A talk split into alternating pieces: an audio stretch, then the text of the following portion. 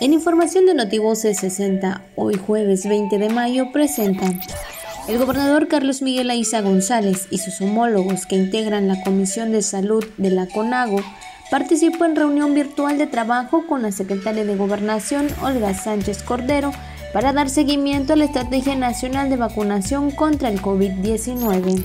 Con la participación de más de 20 equipos del estado de Campeche, se realizó la inauguración del evento Proyecto Multimedia Online 2021, organizado por la Sociedad Latinoamericana de Ciencia y Tecnología, siendo la UTCAM-BIS sede en su etapa regional.